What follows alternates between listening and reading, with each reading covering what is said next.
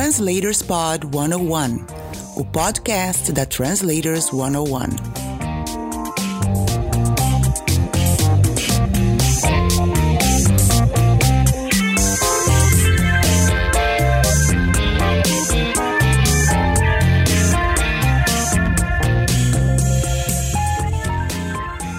Olá, tudo bem com você?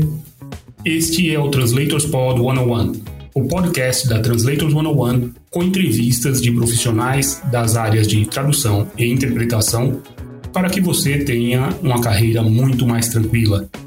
Fique de olho nas dicas. Bora lá? Convidado. Hoje eu converso com o profissional do texto, Ivar Júnior. Tudo bem, Ivar? Tudo bem, William. Como é que estão as coisas? É, em quarentena, mas tudo em paz, tudo em ordem.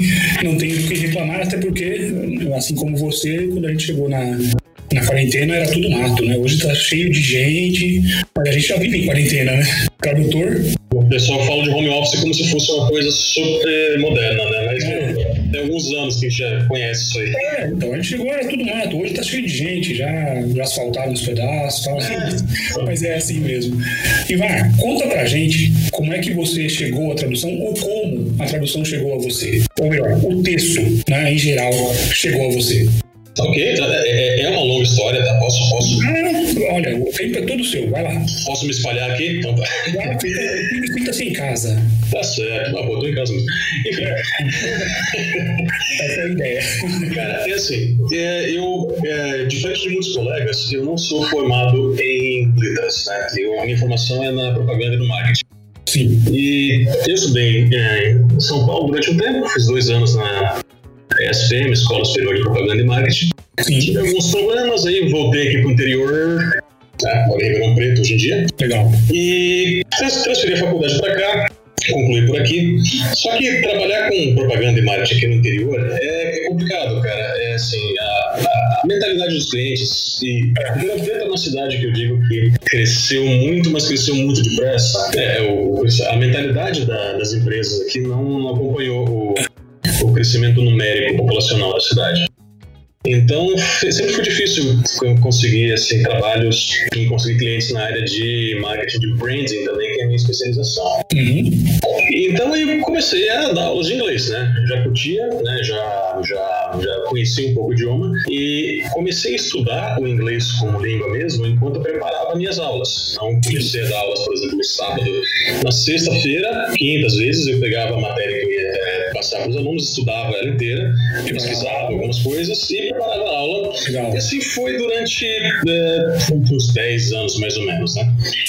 No meio desse nesse meio tempo, meu primeiro contato com a- o mundo da tradução foi com uma colega, a Adriana, que inclusive mora em São Paulo também, devo muito a ela, tá? Porque ela fala, Adriana? Adriana, Hen- Adriana Henriques. Ah, legal.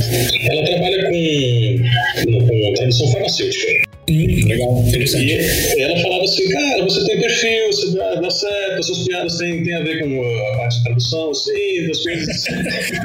Porque isso, é bom ou isso é ruim? Então, eu, eu não, naquela época achava, não sei como assim, ser tradutor, não, o meu negócio não é esse. Não quero ficar enfurnado em casa, não quero ficar pensando em texto todo dia, né? É, aí mordo a língua até hoje, né? Mas, quer dizer, a primeira pessoa que conheceu, que conheceu o meu.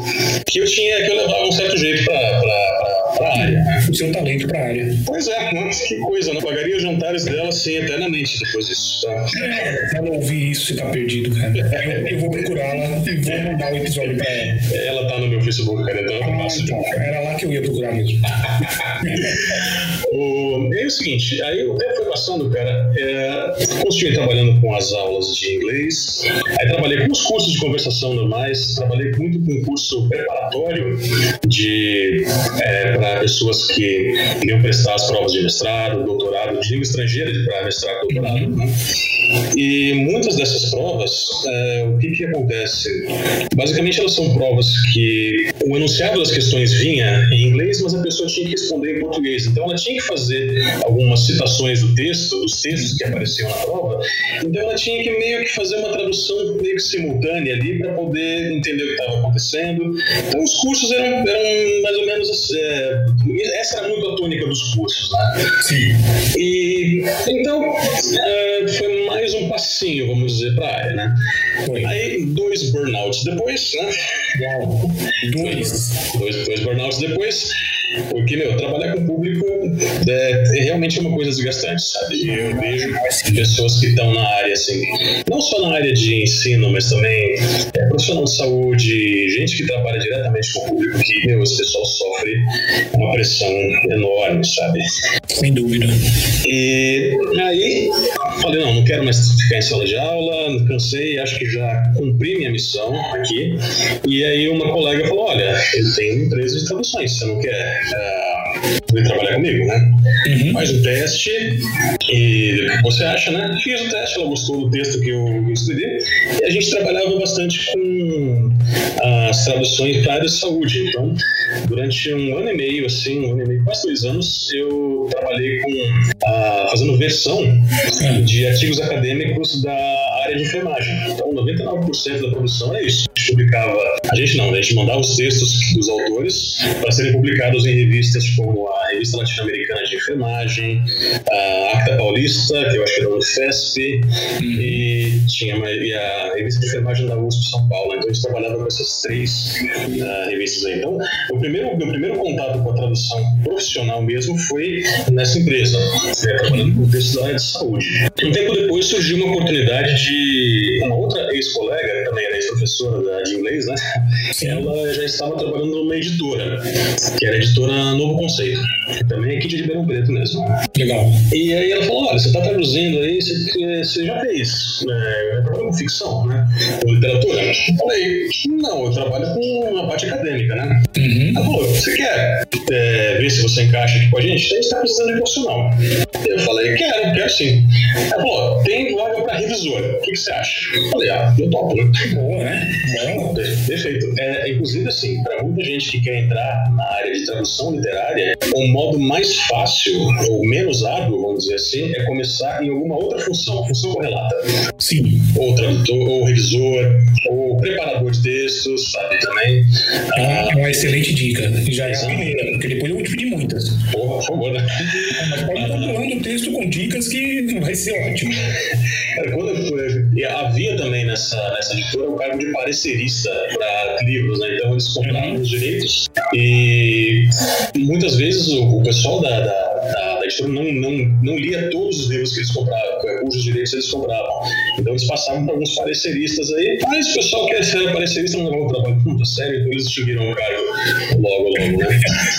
Né? É, porque é o seguinte, o que, o que, que é o lance? O que, como, é que, como é que o trabalho do parecerista deveria ser? Você lê o livro, você faz uma análise inteira é, sobre é, quais são os personagens e a faixa etária de cada um deles, para você ver qual público se identifica, é, qual que é o potencial daquilo ser vendido ou não, aquilo é um produto vendável em, é, no Brasil ou não e por quê.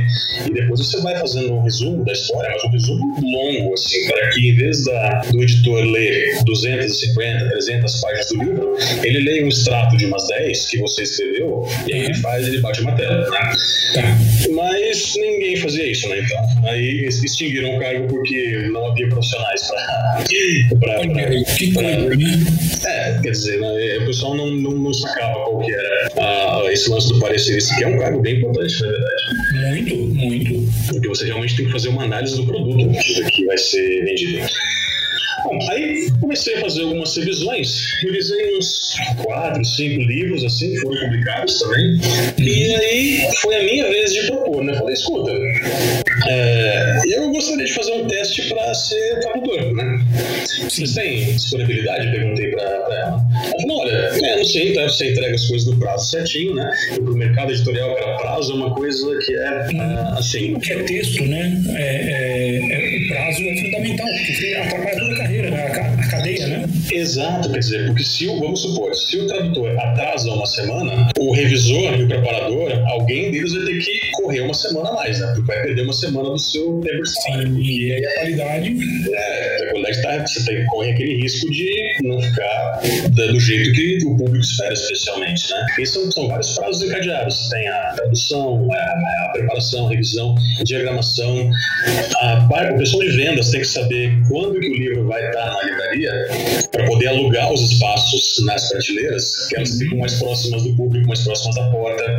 Aquele papo de ter livros mais vendidos, que lá é balela, viu? Todo aquele espaço lá em comprar. Você tá brincando? Não, é verdade, cara. O, o espaço, o espaço que aquelas estantes que estão mais próximas do público, que não está o seu livro escondido lá na ordem alfabética, aquele espaço é comprado. Sim, sim. É consignação, né? Muitas vezes é assim, né? É, consignação é um outro processo, né? Você. É, isso aí é um outro, é um outro, é um outro tópico, né? Quer dizer, você, Sim. o, que, o que você não vendeu, o que a livraria não vendeu, devolve para a editora, né? Uhum. E não paga. É, e aí comecei a trabalhar com a parte de tradução. E o pessoal achou que assim, que eu me dava melhor na tradução do que na revisão de material para eles. Né? Então eu comecei minha carreira de tradutor mesmo de literatura. Isso foi em 2000 e, não, foi 2009, 2008 para 2009. Né? Uhum. E de lá para cá, cara, já passei por algumas editoras, traduzi muito com o Novo Conceito, mas traduzi também com a Verus, traduzi com a Novo Século, traduzi com a N Versus, é, o que mais? A, a editora Porta dos Fundos também, cara. Fundos? Tinha, tinha. É, hoje ela foi comprada pela Arqueiro, né? Mas tinha uma editora chamada Porta dos Fundos. Tá? Nada a ver com o grupo humorístico. Oh, minto, porta de emergência. Saída de emergência, outra coisa, tá? Você tá assistindo muita coisa no YouTube, cara. Tô, tô, tá. Saída de emergência. Era uma, era uma editora portuguesa, eles tinham filial no Brasil, aí venderam a participação brasileira para a editora Arqueiro. Né?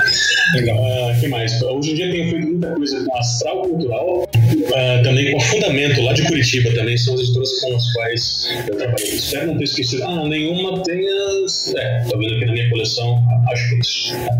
Tem a Verus também, fiz dois livros com a Verus escondidos. Então é isso. E aí é o seguinte: ah, a questão da tradução literária também, isso já talvez entrando, já saindo um pouco da minha, da minha história de carreira, né? Uhum. Ah, a questão é que a gente, no mercado de literatura, os, os colegas, quando eu vou para os congressos, quando eu vou para os eventos, né, e falo que sou tradutor literário, o pessoal me olha como se fosse meio que um bicho de sete cabeças, assim, fala, meu, vocês existem, sabe? Vocês são tão poucos. tá? Ainda mais que estão fazendo aqui, logo no congresso, né? Olha, eu conheço muitos, mas é claro, eu tenho motivos para conhecer muitos, né? Porque é o seguinte, né? é, Somos, a gente, a gente é, nós somos, vamos dizer assim, muitos, mas a gente não costuma aparecer tanto. E é um mercado que tem a fama, eu diria que não é tão merecida, de ser uma panelinha, né? O pessoal fala que né, ninguém consegue entrar nesse mercado, que não sei É, essa é uma coisa que sempre houve e que não é exatamente assim. Você concorda com isso? Então, é, o que acontece é o seguinte: a gente está num mercado de literatura que, infelizmente, a demanda é pequena. Pois é, o brasileiro lê pouco, né? É, o brasileiro lê pouco e não é só isso, né? Eu acho que assim, a questão do brasileiro ler pouco, ela né, também é uma questão que tem mais lados do que só esse, né? Quer dizer, o brasileiro leu pouco durante muito tempo porque não tinha opção de ler o que gostava. Quando, começou, quando começaram a, a surgir aquelas mega stores, quando começaram as vendas pela internet, o, o nível de leitura, a quantidade de pessoas interessadas por livros cresceu, porque elas começaram a ter opções. né? E aí vieram livros traduzidos, vieram livros de autores nacionais. Então, eh, não é bem que a pessoa brasileira não lê, é que muitas vezes o brasileiro não, eh, não tem acesso ao que ele gostaria de ler. né? A minha análise é mais ou menos essa. Né? E aí tivemos algumas crises aí no mercado, cara. Ó, tivemos 2008, ah, esse governo Dilma, cara, segundo mandato do governo Dilma, eu não vou entrar na questão política, mas Não, houve, entrando. é, houve, um- houve um- uma questão bem complicada que o governo ele, é, ele deu uma cortada, não foi 100%, mas foi bem alto, nos programas de abastecimento de bibliotecas públicas. Uhum. Então, muitas editoras que tinham o governo como seu principal cliente, de repente a fonte secou, sabe? Então tiveram que ou demitir muita gente, ou fechar as portas, ou diminuir drasticamente o número de, de títulos publicados por ano, né? Outra coisa que veio logo na sequência, antes do pessoal conseguir se recuperar dessa crise, foi a- a- o problema com as duas distribuidoras, a FENAC, a Saraiva e a Livraria Cultura. Eles estavam é, basicamente vendendo os livros, mas eles não repassavam o dinheiro dos livros para as editoras. Que legal. É uma, uma maravilha, né? É. Essa foi a segunda crise, né? E a primeira não tinha acabado, veio a segunda. E a terceira foi a questão dessa pandemia do coronavírus. Ou seja, enquanto, embora haja uma procura muito grande por entretenimento para você, ou para você, atividades que você fazer em casa, e a leitura assim, se encaixa nisso, por conta dessas duas outras crises, as, as editoras estão sem bala na agulha para poder publicar coisas. Sim, sim. Então, quer dizer, estão vendo, a, estão vendo a onda passar e elas não pegaram para surfar essa onda porque não tem prancha, vamos dizer assim. Essa é uma análise bem simplória do que está acontecendo aqui, mas é, assim, é, a ideia geral é essa. Tá? Legal. Bom, e, é, e aí, sim, por conta de tudo isso, né? Eu tô contando toda essa história? Não, é pra contar a história mesmo. Por que eu tô contando toda essa história? Aí eu comecei também a. Fiz algumas parcerias também, tem a minha parceira Luciana, que a gente vai aparecer na palestra de localização de jogos de tabuleiro daqui a alguns dias. Já já sobre isso também, mas vamos lá. E aí a gente começou a fazer, a trabalhar. A nossa ideia era trabalhar com localização de games, né? Mas apareceu uma proposta gente trabalhar com jogos de tabuleiro. E a gente tem especializado nisso também. Então foi uma janela que se abriu. Uhum. Além disso, né, por que que assim, você me apresentou lá, lá no começo do, da, na abertura do episódio como profissional do texto, né? Porque além de tradução e além da revisão que eu já fazia, eu também comecei a oferecer serviços de criação de texto, criação de conteúdo. Porque, assim, se um tipo de cliente está escasso, o, os pedidos que ele faz, cara, você aposta em outros, sabe? Então, eu prefiro abrir o leque desse, dessa maneira, assim, né? trabalhando com várias vertentes do texto. Legal. Por isso, o profissional do texto. Na apresentação. Exatamente. E você tem formação em marketing. E você, é, você. A parte de branding para tradutores. Você já fez algum trabalho desse tipo? Eu sei, inclusive, do seu, né? Nós nos conhecemos no Profit, não me lembro se em 2017, eu penso que sim. 2018, acho. 18? 18. É. Num dos Profits, né? Eu estive em todos. Não, também nunca não fui. Bom, mas. É, é, em um dos profits você me, é, nós nos encontramos e você me mostrou o seu portfólio impresso, que não é algo muito comum entre tradutores. Né? Como você usa isso? É parte do seu branding, é óbvio, né? parte do seu marketing, mas como você faz, como você vê a parte prática disso? Você já levou a você deve levar editoras, algo assim? Como é que funciona? Ah, cara, é, é o meu portfólio offline, cara, meu queridinho, que eu mostro pra todo mundo e ninguém copia, cara. Devia copiar, meu. É, cara, é isso, né? muito bem feito. Muito bem feito. Eu lembro que na hora que você me mostrou, até quando eu fui te convidar para palestrar na Translators, eu falei para você, olha, é, não sei se você se lembra de mim, mas eu me lembro porque você me mostrou o seu portfólio impresso e foi algo que me chamou a atenção. Cara, o que acontece assim, é, a, minha, a, minha, a minha formação em marketing, cara, me deu algumas ideias, né? É, no caso da literatura, especialmente, eu passei a encarar os livros que eu traduzia como produtos. Né?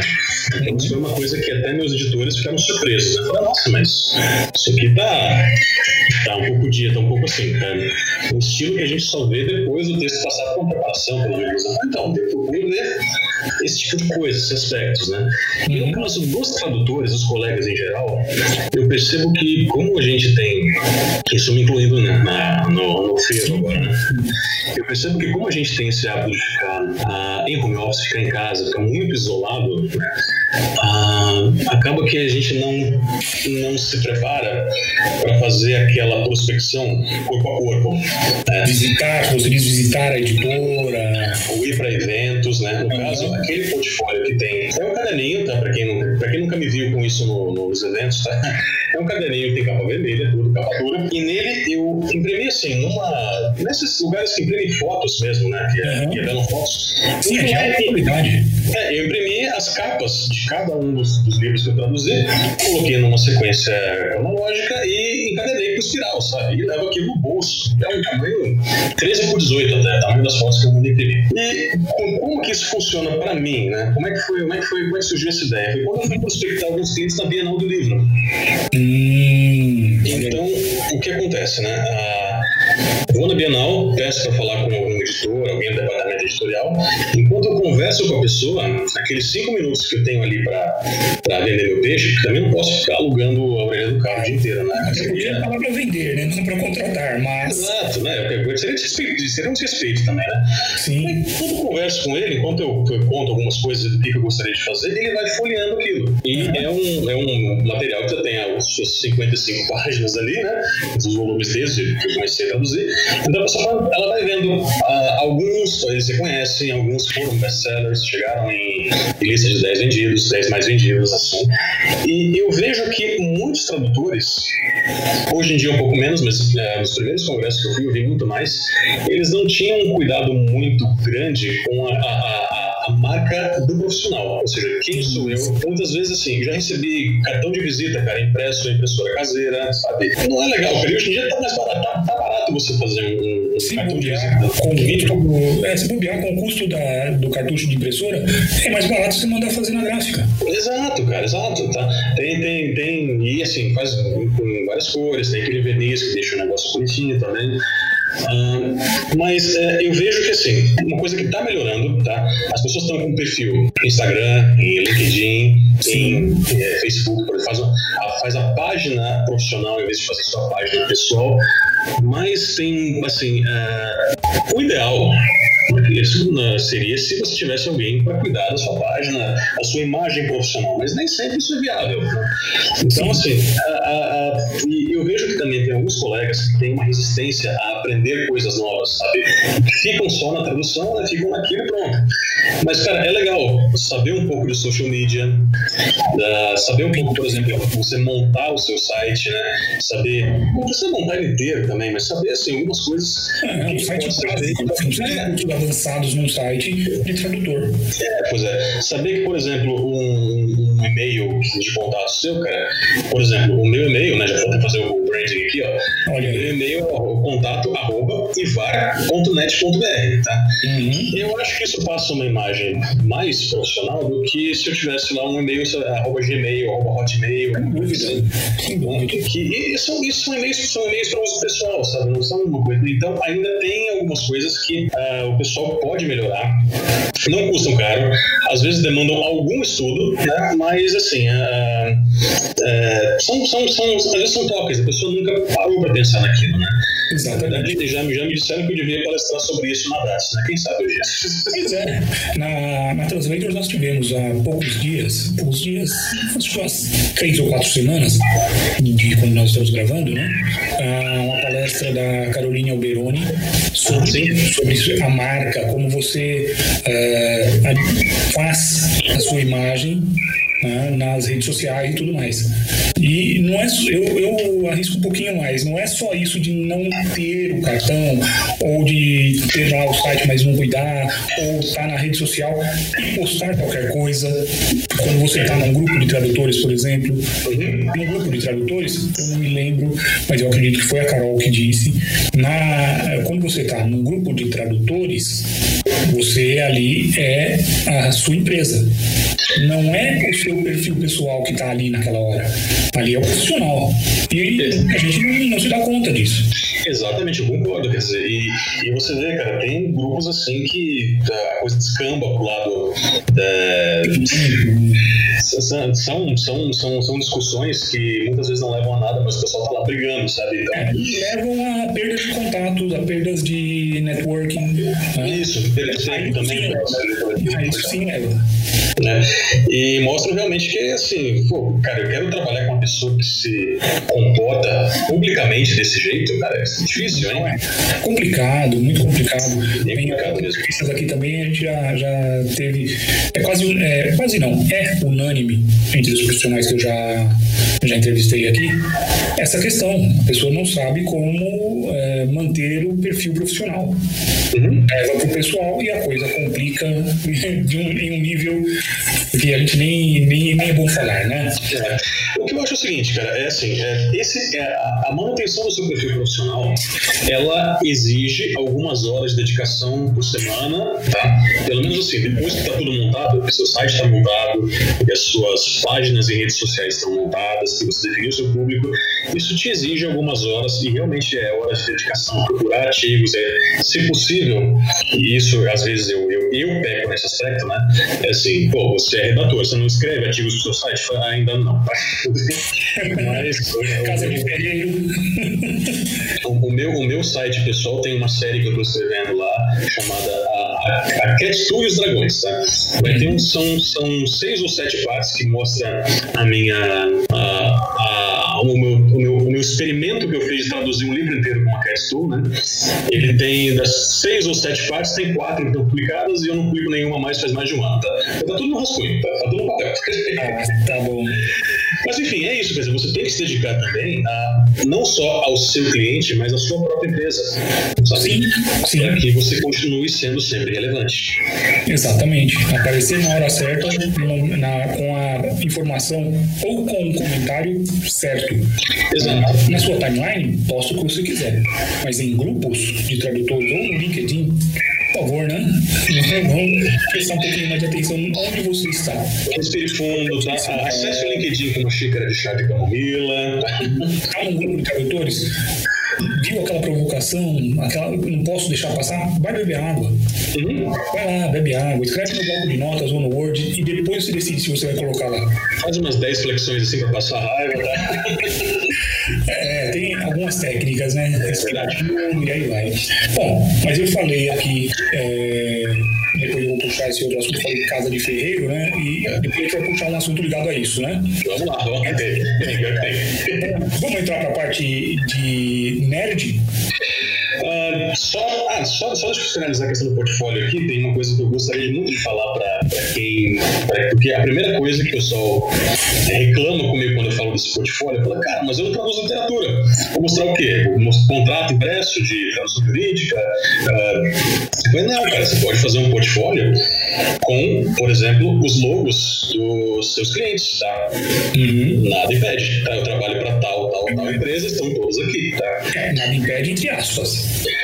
Cara, um logo, um logo é público, cara. Um logo é público. Mas de repente, se você olhar no seu lá, de repente tem alguma coisa dizendo lá que você não pode divulgar trabalho para aquela empresa. Mas isso é claro, é, são poucos casos desse jeito, né? Mas Se você tem, tem um contrato de sigilo, sim, aí sim. verifique isso antes de.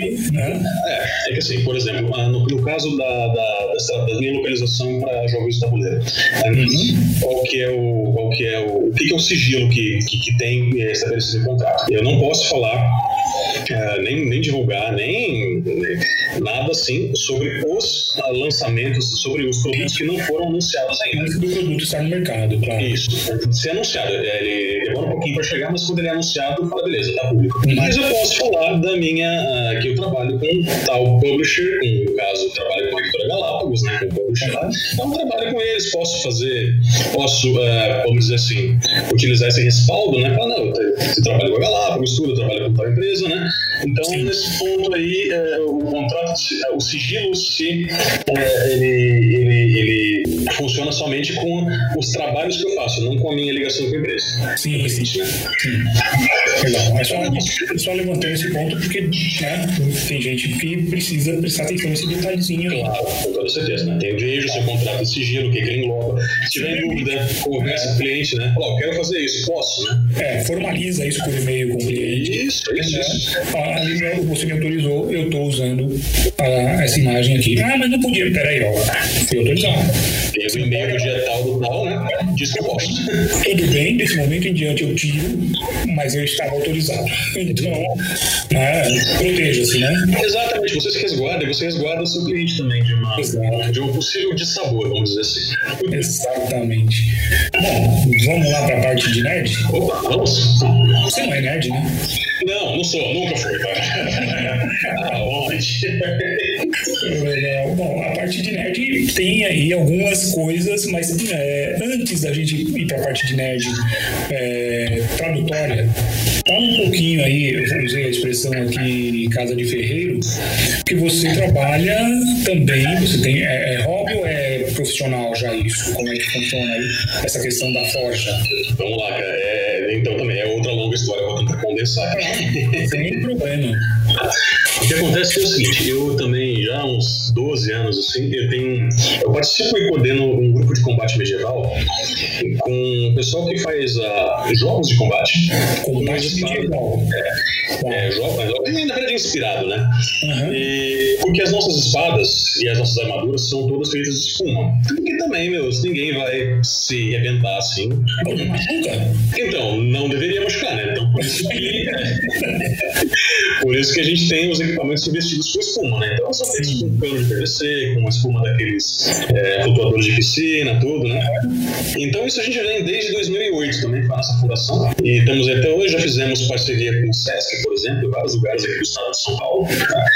E os jogos que a gente faz, além das batalhas, né, a gente faz alguns jogos como o Pega Bandeira, o jogo da escolta do mago, né? Então tem um grupo que tem que levar o mago do ponto A até o ponto B e tem outro grupo que não pode deixar, né? Entre várias coisas. Um dos, um dos aspectos que eu mais gosto é a questão de criar equipamentos. Então, uh, criar as próprias espadas, os escudos, as armaduras, tudo assim. E, assim, eu moro num apartamento de um quarto, né? não tem como colocar uma forja de metal aqui em casa. Bom, por que não? É só você não morar aí. É, mas se você super simples, cara. Então, eu posso morar aqui e colocar forja em outro lugar, tipo na rua. É. Serviço. A de serviço ela é uma oficininha que eu converti ela aqui fora. É. Nas áreas comuns aí do, do apartamento, acho que o síndico não ia curtir, né? Não, cara, síndico é gente boa, mas tem limite, né? não vamos exagerar, né? É. Então, então é, com o tempo, assim, é, o, o EVA ele é um material muito legal porque você consegue moldar e você consegue esculpir ele sem muitos problemas e você consegue simular várias texturas com madeira, metal, pedra, você consegue simular muita coisa ali. E aí eu tenho essa questão de forjar os equipamentos, né? Claro, os escudos parecem, meus elmos parecem de metal, minhas armaduras parecem, parecem de madeira, mas é tudo EVA por baixo. E aí esse é um projeto que uma amiga me convidou para a gente montar alguns cursos ensinando outras pessoas a fazerem isso, né? Então é uma coisa que, assim, por enquanto é hobby, está em vias de virar profissional, né? Para ter também uh, uma outra uma outra oportunidade de levar conhecimento para um público específico, né? Que é esse é o projeto, é esse, essa é a ideia por trás desse projeto de montar os cursos onde as pessoas vão uh, aprender a dar esse tipo de tratamento nesse material, que é o EVA, por exemplo, algumas outras espumas também. Legal. Então, quem quiser esse tipo de vestimenta, como você disse, não é fantasia, né? Cara, você, cara, assim, vamos supor, o cara quer montar uma barbearia inspirada em pirata, por exemplo, uma, uma, como se fosse uma taverna, né? Ela pode fazer todas as decorações utilizando as técnicas que a gente vai, que a gente vai ensinar. O cara tem um bar, assim, quer fazer uma placa, fazer alguns artefatos de decoração, ou mesmo pra casa dele. O cara quer pendurar, o cara, em vez de colocar quadros na parede, o cara quer colocar escudos na parede, né? Uhum. Por que não, cara? Eu quero fazer isso. eu tenho uma parede aqui que tá pedindo isso faz tempo, né? logo, logo vai ter. Uh, então, assim, é, é, uma alternativa, né? Então a gente vai começar a oferecer esses cursos a partir do ano que vem. A gente, a gente já, devia, já devia ter, ter entrado no estúdio para gravar, mas o Covid deu uma atrasada na, nessa parte. Então estamos nos solteiros ainda. Legal. E quem quiser fazer esses cursos, depois pode entrar em contato com você ou perguntar aqui para a gente na Translators, que a gente vai repassar com certeza o contato. É, a gente tem o site, e-mail, né? Tem o site agora já.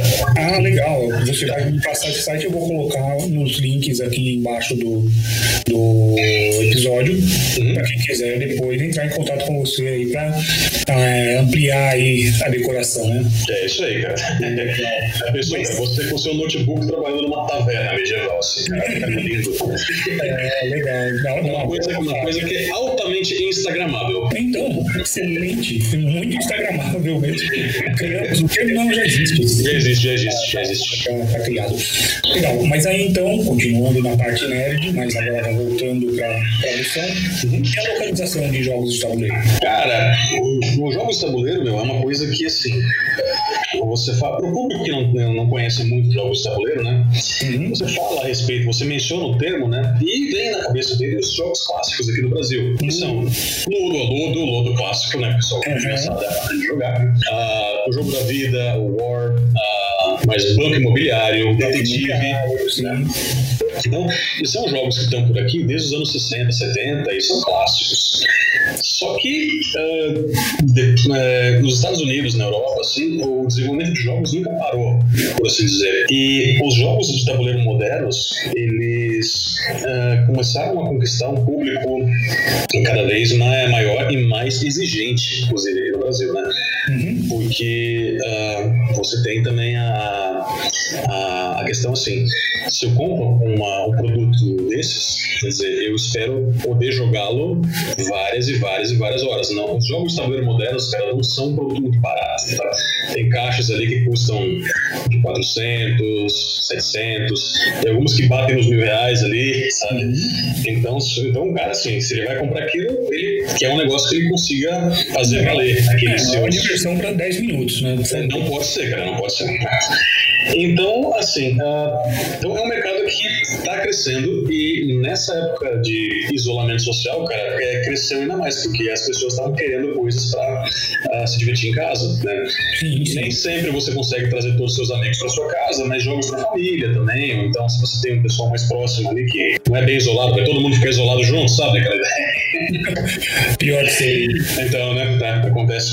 Mas assim, é, são, são, são coisas para você não ter que sair de casa, né? E aí a gente começou a trabalhar com a. Aí tem a. Aí vamos dizer, eu já não estou mais sozinho nessa empreitada, aqui já tem minha parceira, que é a Luciana, e a gente começou a trabalhar com a Galápagos Jogos, né? trabalhando com essa parte de. Uh, uma, com, algumas etapas da localização.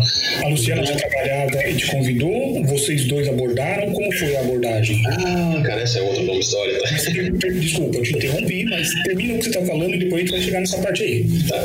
Não, não, assim, a gente, o que a gente mais faz atualmente na, com, a, com a parte de localização de jogos é a parte de revisão, tanto de conteúdo fotográfico e também a questão de adequação de regras, né? Então, eu posso falar um pouquinho depois também. Uhum. Uh, porque a, a, o texto do jogo de tabuleiro, ele é, ele é super interessante porque ele é, ao mesmo tempo, ele é prosa e ao mesmo tempo ele é técnico. Porque você tem a parte de regras que tem que ser bem sólida, tem que ser bem uh, uh, compreensível, né? Para um leitor, né? mesmo que o cara não seja, não seja, não seja um leitor mesmo habituado a ler, tem que ser um negócio claro para aquela pessoa conseguir entender. E muitas vezes você tem o que o, o, a empresa chama de textos de flavor, tá? que são aqueles textos descritivos e tem a, a prosa dizendo uh, de onde veio a nave, de onde foi para o planeta, então de onde veio a, aquele, aquele personagem, tudo. É muito legal porque você, você, você dança entre esses dois, esses dois extremos aí o tempo todo, né? A ideia do projeto da RUC, é RUC, na verdade, né? Ela veio com um ex-sócio nosso é a torre mesmo, né? Hum? É a torre mesmo? A torre do xadrez, é, pois é, cara. O, um ex-sócio nosso, e assim, ele teve ideia, mas basicamente o nosso sócio nunca se esforçou muito para estar no projeto, né?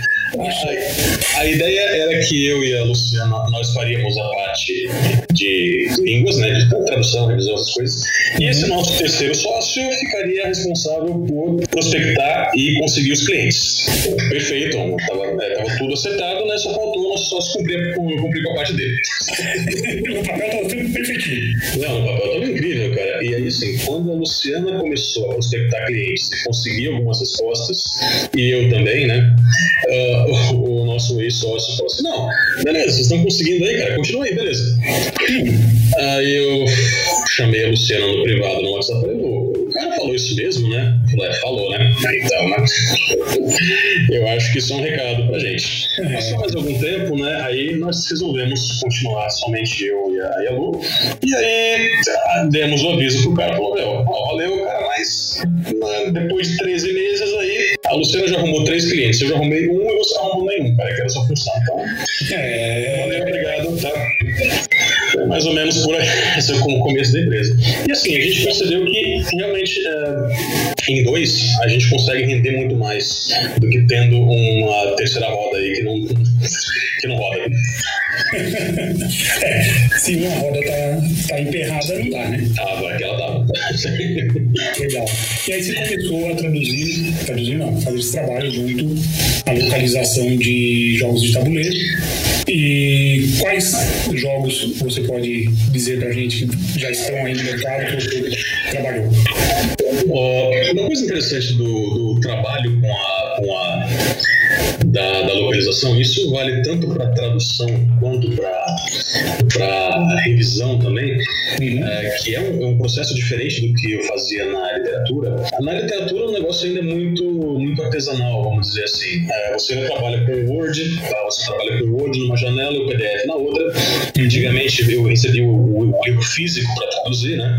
Ficava, eu, tinha, eu até tenho, ele está aposentado aqui, eu tenho um suporte para o livro físico ficar sim, sim. em pezinho assim na, na mesa, né? E, então, assim, o, na literatura, assim, não, não é muito. Não é muito. Não tem muito porquê. Você até pode, mas não tem muito porquê você usar uma questão, né? Já na. na, na... É, tenho, tenho algumas pessoas que discordam muito, mas isso é para outra hora. Concordo. Tá? Você, se você tem, por exemplo, se você está traduzindo uma série e os termos têm que ser mantidos, tá, por exemplo, então você precisa de um glossário e nisso o. É, ajuda muito. Ajuda pra caramba. Especialmente assim, o pessoal da revisão da preparação, eles deixam de arrancar tanto os cabelos. tem, tem, tem alguns livros de uma série, tem dois, tem dois livros de, de séries que eu traduzo que o glossário ainda é passado numa, numa, numa planilha de Excel, cara. Então, eh, não foi colocado para cat, assim, porque a editora não chegou, não chegou nesse ponto ainda. Né? Tô tentando convencer eles, mas isso vai demorar um pouco esse processo, eu acho. Mas internamente, não daria para você fazer isso? Daria se. Daria, mas aí seria, seria melhor se eu tivesse até a memória de tradução das outras, da, dos textos anteriores, né? Então teve, teve um. O último livro que eu fiz pra ele era o, o oitavo de uma série. É. E assim, são sete volumes que eu não teria as memórias de tradução, eu teria só o glossário. Então, não sei se. Né, economizaria tanto tempo, né?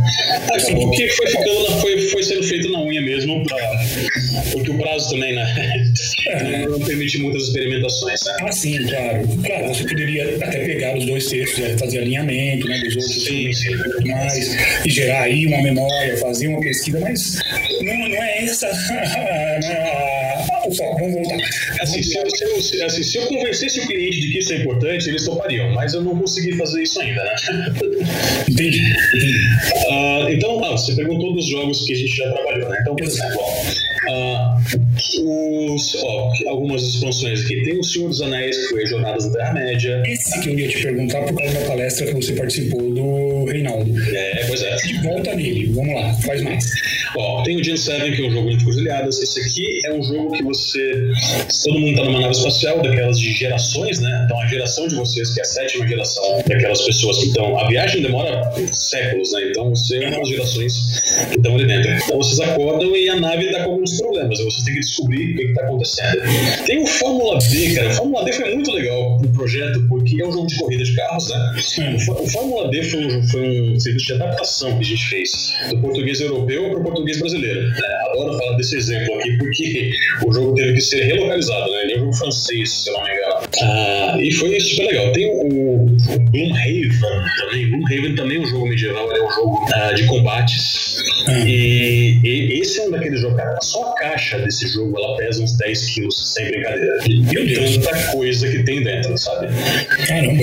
Esse foi um projeto longo também, cara. Foi longo e, e assim, sofrido, né? No tempo de assim, bom, vamos fazer. Uh, e tem que fazer porque, como uh, são jogos que são impressos e são localizados para várias línguas, uhum. então para diminuir os custos de produção, o produto final já é naturalmente caro, mas para você diminuir um pouco os custos de produção, os jogos, todas as localizações, todas as versões locais, elas são impressas juntas. Uhum. Então, por exemplo, a versão brasileira tem que estar pronta, a versão polonesa tem que estar pronta, a versão francesa tem que estar pronta, os caras mandam tudo numa gráfica só, né? E depois só despacha. Então, muitas vezes você tem que se adequar a esses programas. Uhum. Uh, tem alguns do Cthulhu aqui, tem o Eldritch Horror, Mansion of Madness, o Death May Die. E o, o, o primeiro, não foi o primeiro que uh, a gente localizou, mas foi o primeiro que foi publicado, que é o jogo de cartas, o card game do God of War.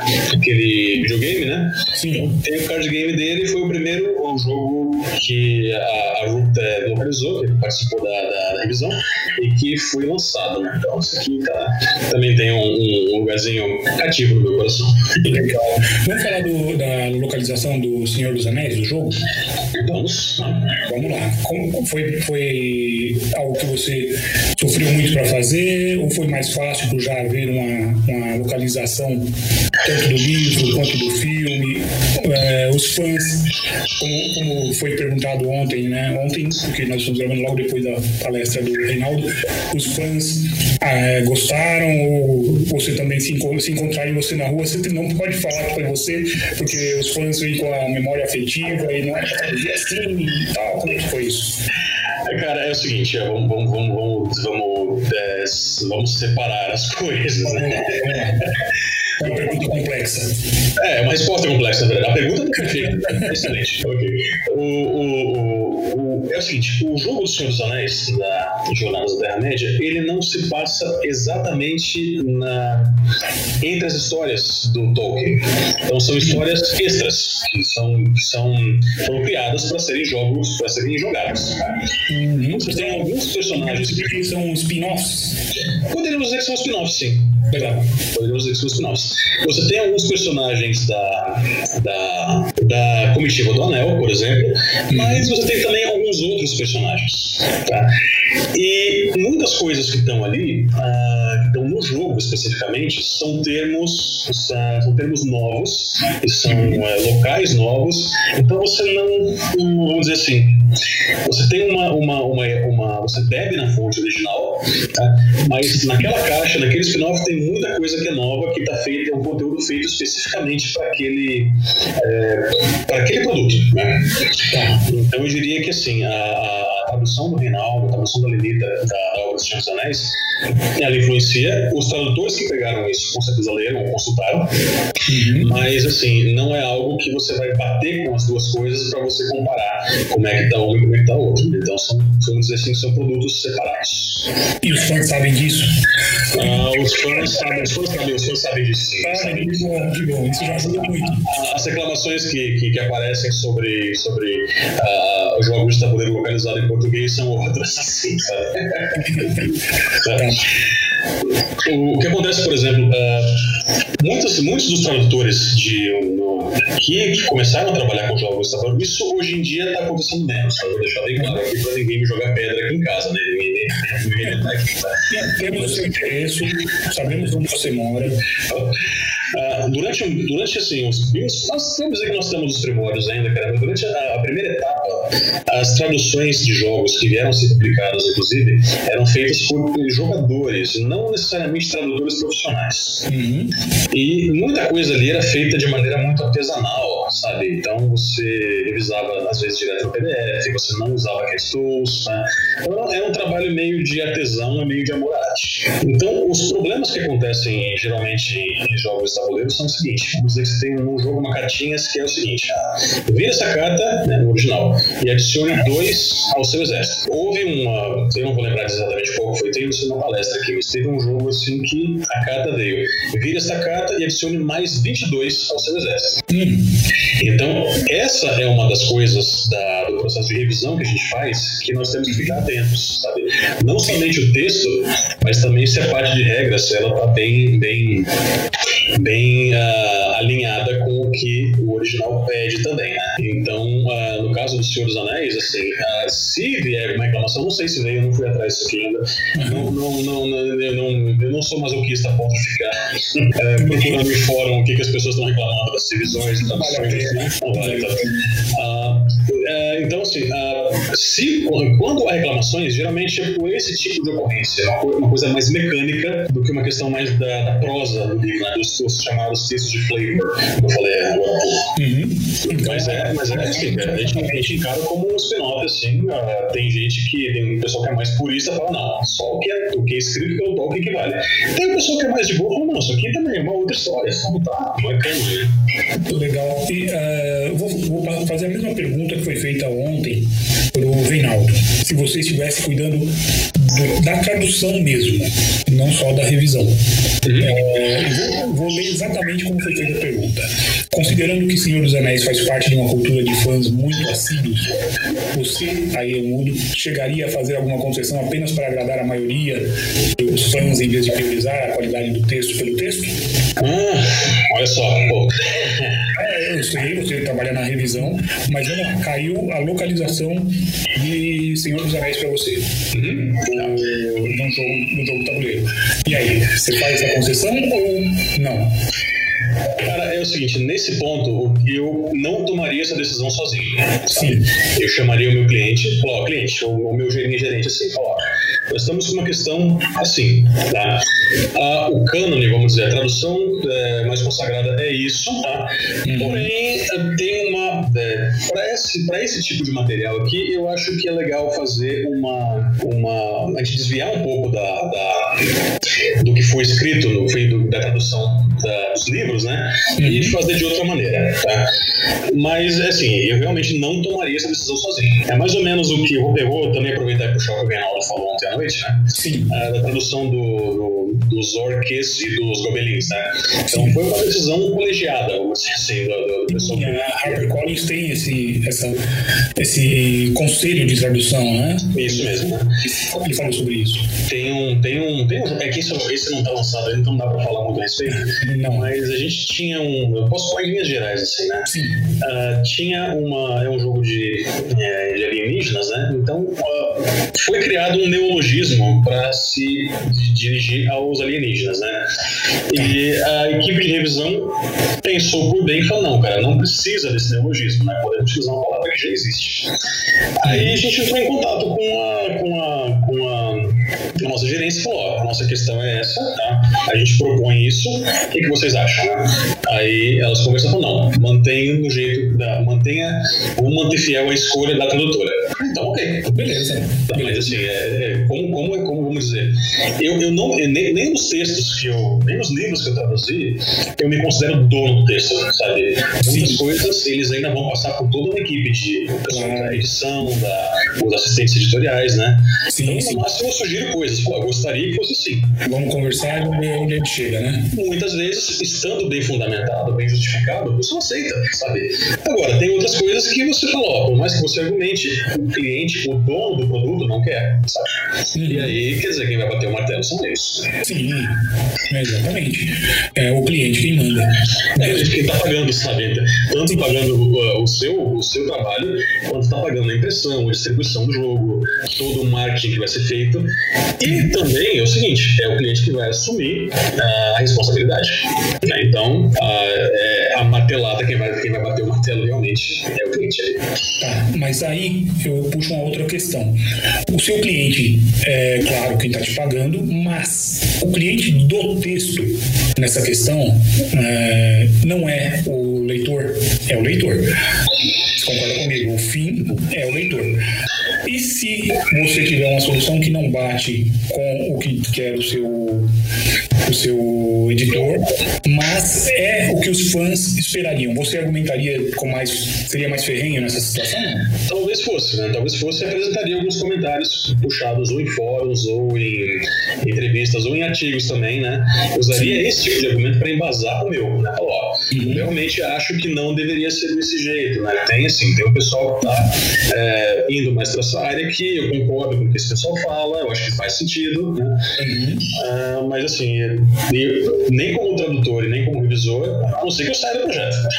eu, tenho, eu, tenho, eu tenho, vamos dizer assim, autoridade para chegar e falar vai ser assim, né? Sim, claro, claro. Sim. Ou, ou então assim, não, não, se não for assim, não faço. É, Bom, não dá para ser assim. Mas é claro que você, com foco na, na qualidade do que você vai oferecer, essa consultoria, vamos dizer assim, ao cliente, você com certeza faria. Sim, sim, isso aí, isso aí é pensando no, pensando no produto, pensando na coisa assim, o que, que vai vender mais, o que, que vai agradar mais as pessoas. Uhum. É, que assim também o cliente não se sustenta se não tiver o dinheiro do, do cara que comprou, né? Do, do freguês, vamos dizer assim, cliente final. Sim. Legal. Sim, concordo.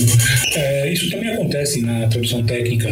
Ah, você já trabalhou na parte de tradução de farmácia, né? De farma, fármacos, aliás. Na, eu, eu na parte de enfermagem, que trabalhei com farmácia, foi a minha, a minha mentora, vamos dizer assim. Sim, Aquela que ganhou vários jantares, não é isso? Tem vários, até tem vários aí pra trás da vida. Tá? Adriana Henriques, né? Isso, ela mesma. Ah, vou citar de novo que eu vou avisar para ela que ela não precisa mais preocupar com jantares. É, na tradução técnica também acontece isso. Eu tenho um exemplo, por do, do manual que eu passei a traduzir e a memória do cliente tinha lá evitação de colisão. Pra mim é horrível. Mas aí eu argumentei e aquilo foi, foi mantido, porque tá assim em todos os manuais. Certo, é, infelizmente é isso, cara. É, Tem que fazer. Eu expliquei, é, argumentei e tudo mais tal, mas aquilo virou normal na área. Então a evitação de colisão tem que ser usada e acabou. Não tem o que fazer. É, tem um, tem um, tem um exemplo parecido com, com em, em literatura mesmo. Tem um livro que eu traduzi chamado. Eu nem gosto muito dele, é um livro estranho. Chamado Mentiras como o Amor? Então, tem uma das personagens que sofre de uma doença chamada é, Síndrome de Munchausen por procuração. Né? É, cara, é uma loucura, sabe? Porque é um negócio assim, é, o inglês é mais by proxy, né? Quer dizer, ela, ela se utiliza de outra pessoa, na verdade, né? Sim. Mas aqui, o nome disso, cara, é, pô, você é, tenha sido por procuração, cara. sabe? Então, e esse é o nome, e por mais horrível que seja, tem que ficar, sabe? Pois é, é, se, tá, se já está até e aceita isso, não tem o que você fazer. Então, cara, é, é super estranho, mas enfim, o que eu posso fazer, né? Sim, claro. Legal. Ivar, qual foi o trabalho mais é, desafiador que você teve? Da localização de jogos. Da localização de jogos, cara. É, na revisão de localização de jogos. Ah, dizer, cara, eu acho que assim. Ah, é, tem, um, um projeto, que- um projeto que não dá pra também muito é, falar muito dele, cara, mas. ah, vamos dizer assim, cara, foi um projeto em que a, a, a, a parte de tradução ela veio com, baixa qualidade, vamos dizer assim. Então teve algumas coisas em que eu fiz algo que não deveria ter feito, mas depois falei com o cliente. Falei, olha, cara, eu retraduzi esse trecho aqui todo pra você, tá? Porque não tava legal, eu não ia, não ia dar só pra revisar. E era um, era um texto que misturava algumas coisas com, a, com o, o linguajar do século XIX, assim, né? Então, sim, foi, foi desafiador porque é daqueles que você olha para você olha pro original, você olha pra tradução, você olha pro glossário, pra memória e fala, cara, Não tá vai. valendo nada, velho. é melhor, é melhor isso aqui e começar de novo, né? Não tudo de novo, né? Mas alguns trechos ali que foram mais difíceis, né? Em termos da localização. Interessante. Esse, esse eu gostaria, eu gostaria de falar dele, mas é, Não. mais, mas assim, aí teria que falar mal de um colega e teria que falar teria que vale a pena. citar as coisas. Então, mas Não, acho que acho que tá Tá suficiente. né? ótimo, tá ótimo, claro. Agora, uma coisa me chamou a atenção nisso que você respondeu. É, muitos dos jogos que você trabalha com eles têm aí uma datação, né? É na Idade Média e tal. E aí, a, os termos, você procura a data desse termo, quando esse termo entrou na língua, ele participava nesse momento da, do léxico ou não? E eu posso usar, não posso usar? Você faz esse tipo de pesquisa também, que é muito mais comum, eu acredito, que é muito comum, não sei se é mais, estou te perguntando, se é, sim. é muito comum em literatura, né? mas e em, em localização de jogos? Deve se aplicar a mesma regra, não? É, en- então, aí a gente tem, a gente divide a questão dos textos de flavor, aí sim, isso é feito, né, porque é um texto mais é, é, com características de prosa. Então, se você está traduzindo uma coisa, um contexto do século XIX, então você vai procurar expressões ou palavras, um, um linguajar daquela época, sabe? Sempre. E, mas aí uma preferência minha, por exemplo, sem você se prender demais a isso, né? porque o jogo de tabuleiro, ele, antes de tudo, tem que ser claro. Tem que ser claro para um leitor de médio para baixo, sabe? Não, não espere que um leitor assim, um leitor habitual vai. É, você tem que também dar uma achatada para qualquer tipo de público poder ter acesso àquilo, né? Então, uh, como é que poderia um, algum exemplo? É o marketing que falou isso aí. É, então. isso, isso é uma visão do marketing Tá? Uhum. Então, por exemplo, se você tem alguns vocábulos que são antiquados, beleza, isso beleza, faz parte, está na pesquisa, pode usar. Mas você não precisa usar, por exemplo, é, expressões é, antiquadas como é, voz ser, tá? ou voz ser o tempo todo, ou então você utilizar demais é, tempos verbais como pretérito mais perfeito, tá? Isso tem o seu lugar, tá? Sim. Mas, assim, isso você acaba distanciando um pouco da, do propósito do jogo, que é você realmente entreter as pessoas. E, e tem pessoas, né, eu já li algum, isso não é, não é disseminado, mas eu já li alguns comentários de usuários que acham que um texto que tenha muito disso fica pedante, sabe? Fica com dá a impressão de um preciosismo. Às vezes nem é, às vezes você está tentando buscar algo autêntico, tá? Mas a percepção do leitor é diferente. Sim, sim. Então se você está dizendo que é, não precisa arcaizar tanto o texto. Uh, é uma coisa que, né, vamos dizer assim, não, não, é, não, não é tão desejável, sabe? Uhum. Legal, legal. Ótimo. Isso também já foi uma dica. É, pois é. Vamos lá. Então agora vamos, agora sim, vamos para as dicas. Quem quer entrar no mercado de localização de jogos de tabuleiro. Tem pouca gente querendo, viu? Ah, claro, né? O pessoal acha que vai que traduzir jogos, localizar jogos, você vai jogar o tempo todo. Não vai, cara. Não. Você vai trabalhar com manual só. Você vai conferir catinha por catinha, tá? você vai fazer um monte de coisa que não está relacionada a jogar. Peraí, peraí. Se eu for traduzir para Netflix, eu não vou passar o dia assistindo TV? Ah, não, não vai, cara. Você vai trabalhar com a legendinha. Né? Então. não é bem assim, cara. Você vai. O que, o que acontece, cara, o que acontece muito com, com alguns jogos de tabuleiro, para mim, por exemplo, cara, é que assim, você passa a encarar aquilo como trabalho, não só como diversão. Uhum. Tem alguns desses que eu, que eu localizei também, que eu participei da localização, que eu não jogaria, cara, porque o jogo não tem muito a ver com o que eu curto, sabe? Tem alguns outros que eu jogaria bem, assim, jogaria bem mesmo. Mas é assim, você realmente não joga nada enquanto está traduzindo. É, que pena, poxa. É, pois é. Ah, e, e a, ainda na parte das dicas, mas para não querendo jogar água fria ninguém, mas na, nas editoras é bem comum você receber um exemplar do seu livro, do livro que você traduziu. Sim. sim. Você recebe também os jogos? Não. Eu falei que não era que jogar água fria, eu já sabia. Não, não você não recebe os jogos. Isso, cara. Por, por dois motivos. É, primeiro, porque são produtos muito caros. Tá? Como eu falei, são uh, 400, 800, mais de mil reais. E assim, especialmente nesses jogos muito mais caros, cara, mais de mil reais, assim, 900 e poucos, assim. Se alguém, se um, um, um consumidor encontra uma vírgula fora do lugar, ele cara, se o negócio não tá no mínimo perfeito, tá? O cara apronta um escarcel assim. Porra, meu, como assim? Né? Uhum. Tem, tem, cara. Tem gente que reclama muito disso aí. E você tem, porra, eu, eu paguei milão isso aqui, veio um erro, né? Sim. É justificar, claro que muitas vezes a pessoa não, não, forma, não formula sua crítica de um jeito muito racional, né? Mas Sim. também é, entende-se de onde vem essa raiva toda. Uhum. Que para o pessoal começar a trabalhar, é, o que você diria para quem quer começar a trabalhar com localização de jogos de tabuleiro? Qual o caminho que você sugere? Não, Primeiro é jogar, né? Gostar de jogar, né? Primeiro é gostar de jogar, tá? Primeiro é gostar de jogar. Pode ser, você pode gostar de jogos eletrônicos também, de games, assim. Ter um conhecimento sobre mecânicas, tá? E saber o seguinte, que quando você vai ou traduzir ou revisar, ou fazer até uma, uma, uma etapa posterior, que é o controle de qualidade, né? que você realmente vai colocar a carta impressa em português lado a lado da cartinha impressa em inglês, que você vai ver se está tudo batendo. Né? Nem controle de qualidade eu não vou jogar? É, não, cara, você vai só, é, você vai só ver se tudo certo, tá? Você pode ser convidado, eu já fui, né? Foi muito legal. Você pode ser convidado para uma noite lá né, na, na, na, editora, né? No publisher, eles vão te mostrar um jogo que você participou, ou, ou não, nem alguma outra coisa. Uhum. Você faz uma social com a turma, né? Mas a rigor não, você não vai jogar. Puxa vida. tá. Uh, aí uh, o publisher geralmente tem uma equipe que eles mesmos uh, testam os jogos que, depois que eles estão localizados, né? E você nem sempre faz parte dessa turma. Né? Você é tradutor, você é um terceirizado, mas está por fora. Uhum. então é o seguinte, muito, muitas, das, muitas das coisas que eu, que eu falo, elas valem também pro, valem tanto para a parte editorial quanto para a parte de jogos de tabuleiro. Tá? Uhum. Vai ser muito difícil você começar direto com o tradutor. É legal você começar por uma área correlata. Tá?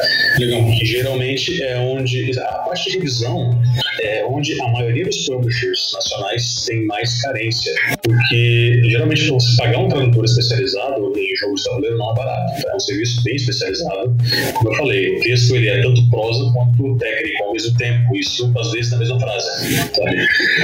Uh, então, sim, é legal você começar numa área correlata. Eu gostaria de trabalhar, porque muitas vezes falta uma revisão. Tá? Tem jogos assim que uh, chegam no mercado e as pessoas compram e veem que tem vários erros, tem inconsistências. Uhum. Os jogos do universo do, do Cthulhu, por exemplo, eles tinham inconsistências, às vezes, inclusive na parte de expansões de um mesmo jogo. Então, um, um, tipo de personagem poderia ser em uma expansão chamado de cultista, em outra parte poderia ser sacerdote, em outra, em outra poderia ser adorador, né? E assim por diante, né? Então, isso, isso gerava uma, uma, uma confusão entre as pessoas que compravam as, as, as, edições diferentes, né? Sim, sim. Isso é uma coisa que as cats ajudam a evitar E, mas assim, também você não tem muitos publishers que trabalham com textos, cara. Tem um publisher que trabalha com texto no Word ainda. Tá? Então, ah, existe uma, uma. A maioria dos publishers brasileiros de jogos de tabuleiro traduzidos, eles fazem isso por amor à arte. Tá? Então, eles não conhecem todo o processo da tradução e da revisão, assim. É, eles veem muito isso da, da área jornalística, da área editorial. Então, é legal até, se você quer ser tradutor, conhecer uma, uma, uma galera como essa, educar o seu cliente para que ele passe a adotar esse tipo de é, esse meio de trabalho, que é trabalhar com texto, com glossário, com memória de tradução, com a, as equipes podendo compartilhar os mesmos arquivos. Tá? Muitas vezes você faz uma fase, fecha aquilo lá e passa para outra equipe, tá? e o pessoal da, da, da equipe acha uma coisa que dá uma inconsistência, por exemplo, não tem como voltar o texto ou o material, né? Uhum. Então, uh, existe essa questão do, da, de que os, os publishers ainda não, hum, vamos dizer assim, eles ainda estão aprendendo a, a, a, lidar com isso no mercado, né? O pessoal conhece bem vendas, conhece bem a parte de escolher os jogos, já conhece bem os jogos legais, mas a parte de realmente localizar ainda tem, tem bastante, bastante espaço para evoluir. E um trabalho que os tradutores podem fazer é exatamente isso, é educar o cliente. Né? Quais são as melhores práticas, qual é o melhor jeito de você trabalhar com isso, é, de você executar esses processos. Legal, legal, ótimas dicas. Bom, Ivar, chegamos ao final então da nossa entrevista. Vamos convidar o pessoal né, para o dia 14 de outubro Setembro. Sua palestra. É, Luciano, é, William, é 14 de outubro ou de setembro? Não lembro agora. 14 de 10. 10, esse é 14 de 10, tá? Isso, vou fazer de novo, tá? E é Luciano, né? Luciano, isso. Ok. Tá. Ótima entrevista, vamos conversar então mais um pouquinho aqui, mas vamos deixar só a gente conversando, não deixa o pessoal ouvindo não. É, vamos convidar também o pessoal para dia 14 de outubro, sua, sua palestra na Translators 101. Você e a Luciana vão falar sobre como é a localização de jogos, essa parte toda de revisão que vocês fazem para Galápagos, né? Galápagos Jogos. É jogos? É, é jogos mesmo, né? Galápagos Jogos, é, é, é, o, é o, inclusive é o domínio deles na internet, galápagosjogos.com.br. Legal. Então, vocês vão falar sobre isso, eu acredito que vão ter, teremos mais dicas aí também. E, uh, para quem está nos ouvindo agora, e então o pessoal está todo convidado para participar dessa palestra que vocês darão, repetindo, dia 14 de outubro, às 20 horas, online, pela Translators 101. Ivar, mais uma vez, muito obrigado e nos vemos em breve. William, eu agradeço muito o convite, cara. Muito legal poder falar, é, contar um pouco da minha história, cara. Que um pouco das minhas histórias, vamos dizer assim. A gente também gostou. E, assim, eu fico muito feliz de poder contribuir tanto com o Translators One One e contribuir também para quem está, os colegas de profissão, cara, quem está querendo saber sobre mercado editorial, sobre a parte de branding, sobre a parte de localização de, dos board games, que sabe, é uma área que ela está ainda num momento em que tem muito, muito, é, tem muito a crescer. Tá? A Galápagos é um dos publishers, por ela ter sido comprada por um grupo francês, então ela tem um pouco mais é, de bala na agulha para trazer jogos de fora, para fazer traduções, é, versões localizadas. Mas não é única, tem outros publishers ainda que estão aprendendo, estão fazendo coisas bem legais, então dá para ter campo aí para quem quiser entrar. Só que tem que persistir, cara. o campo ainda é pequeno. Assim como a área editorial, não é que tenha panelinha, tá? Só que o campo, a demanda ainda é pequena, tanto em termos de clientes quanto em termos de consumidores. Legal. Mas tem espaço. É se preparar e consultar aí quem já manja, como você, né? conversar com você, você se, se colocou à disposição, vai dar uma palestra sobre o assunto. Então é isso. Vai, vai para cima, você vai conseguir também trabalhar nessa área, desde que você se prepare direitinho, as dicas do Ivar aqui para você não tentar, não, não é a melhor forma você tentar direto ser tradutor, mas de repente algumas outras áreas correlatas ali. E daí a pouco você já está traduzindo. É isso aí, depois que você estabelece uma relação de confiança com o seu cliente, especialmente em termos de da qualidade do seu trabalho e dos prazos, prazos bem cumpridos, cara, é, você, você vai ter naturalmente essa abertura para você pedir para partir de uma área correlata para a parte da tradução mesmo. Tá? Isso aí, é assim, cedo ou tarde isso acontece. Legal. Então, encerramos por aqui. Muito obrigado, Ivar. William, agradeço o convite, tá? Pessoal que ouviu até agora, obrigado. E estou à disposição de todo mundo, tá? Legal. A gente vai dar outra também. E Pode, pode entrar em contato por e-mail, pode nas redes sociais, podem me abordar em congresso, pode pedir para ler meu caderninho também, adoro mostrar. Pede para ver portfólio. Cadê aquele caderninho que você falou que você tem? Pois é, cara, eu assim, eu, eu uso. Geralmente eu vou. É uma, uma, uma, outra dica que eu dou aqui, cara.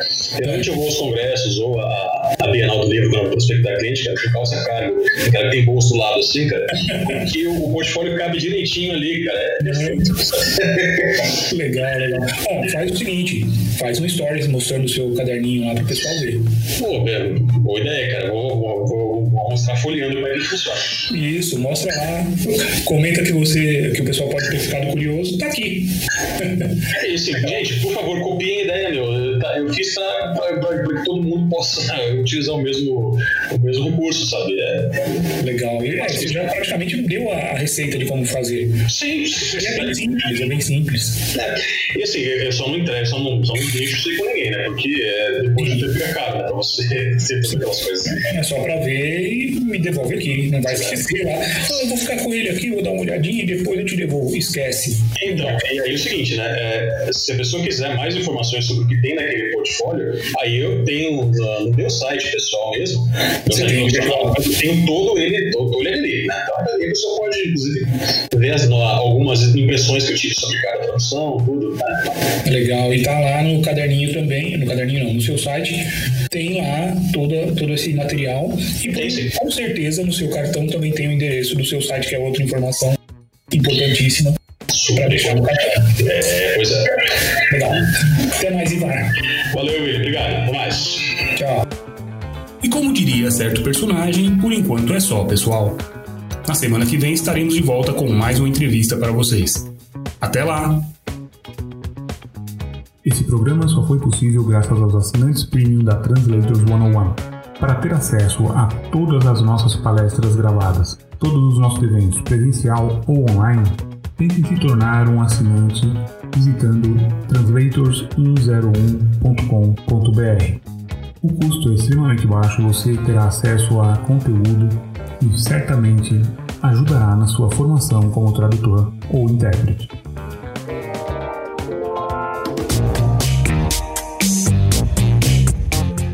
Translators Pod 101, o podcast da Translators 101.